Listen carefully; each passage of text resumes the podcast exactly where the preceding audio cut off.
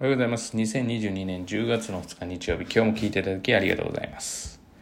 え今日はですね、以前にやってた、えー、私が思う、まあ、つまり主観的な、えー、成績が上がらないと思う理由ということの番外編についてお伝えをしたいと思います。で、以前のものがですね、え、ー、と、私ちょっと昨日チェックをすると、え各ポッドキャストからは、え私のだけかもしれないですけど、なんかアーカイブ、今までの全部がアーカイブが見れずに10 10話ぐらいですかね、ぐらいしか見れなくて、その改善方法がちょっとわからないので、まあこれはちょっとですね、改善しようと思うと、再来週までちょっと待たないといけないという状況なので、まあそこまでに私が原因がわかればいいんですけれども、ちょっとその私が IT 関係であのお世話になっている人と話をする機会がそこですので、まあそこまでちょっとお待ちください。もし気になる方で聞かれてない方がいらっしゃったら。今日の番外編はですね、えー、もう何なのかっていうと、群れる人です。まあ誤解は、えー、していただきたくないんですけれども、あの別に友達と何人で集まるとか全然問題がないわけです。群れてでしか自分の力が発揮できない人です。もうこれは明らかに何かというと、あの成績上がらないです。はい。群れることとか、まあまあ以前にも話したことあるんですけど、自分の、自分の力ではなくて看板を、えー、何かしらで言う人。だから看板を盾に、えー、自分はすごいんだと見せる人。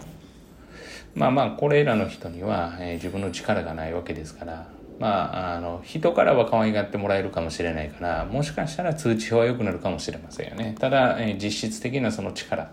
を見せつけるという、えー、テストではなかなか成績が上がらないかなというふうに思います。番外編というぐらいだからあんまり大したことないんですかと思うんですけどもうちょっと当たり前すぎて思いつかなかったっていうのがあるので、えー、もしかしたら、えー、これに関しては結構上位に来るかもしれないという事象ですね。さあ、だからまあ、あの、うちの生徒なんかは、えー、まあ、ちょうどいい個人塾ですから。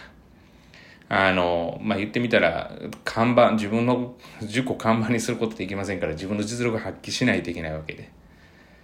まあ、以前にもこれは話したことありますけど、大手の塾だったら、何々塾に行ってるからみたいなことを、まあ、おっぴろげに言ってくる生徒もいるみたいで、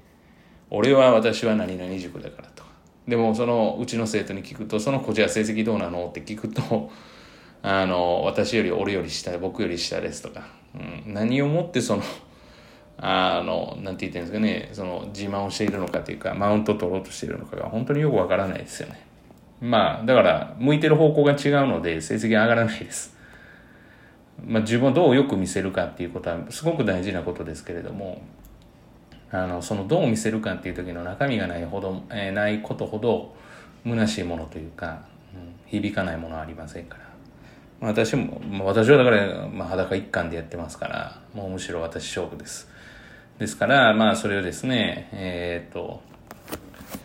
まあ、やっていただきたいなというか、子供たちにはそれを感じてやってほしいなというふうには思っています。だからもしですね、えー、そういったことを、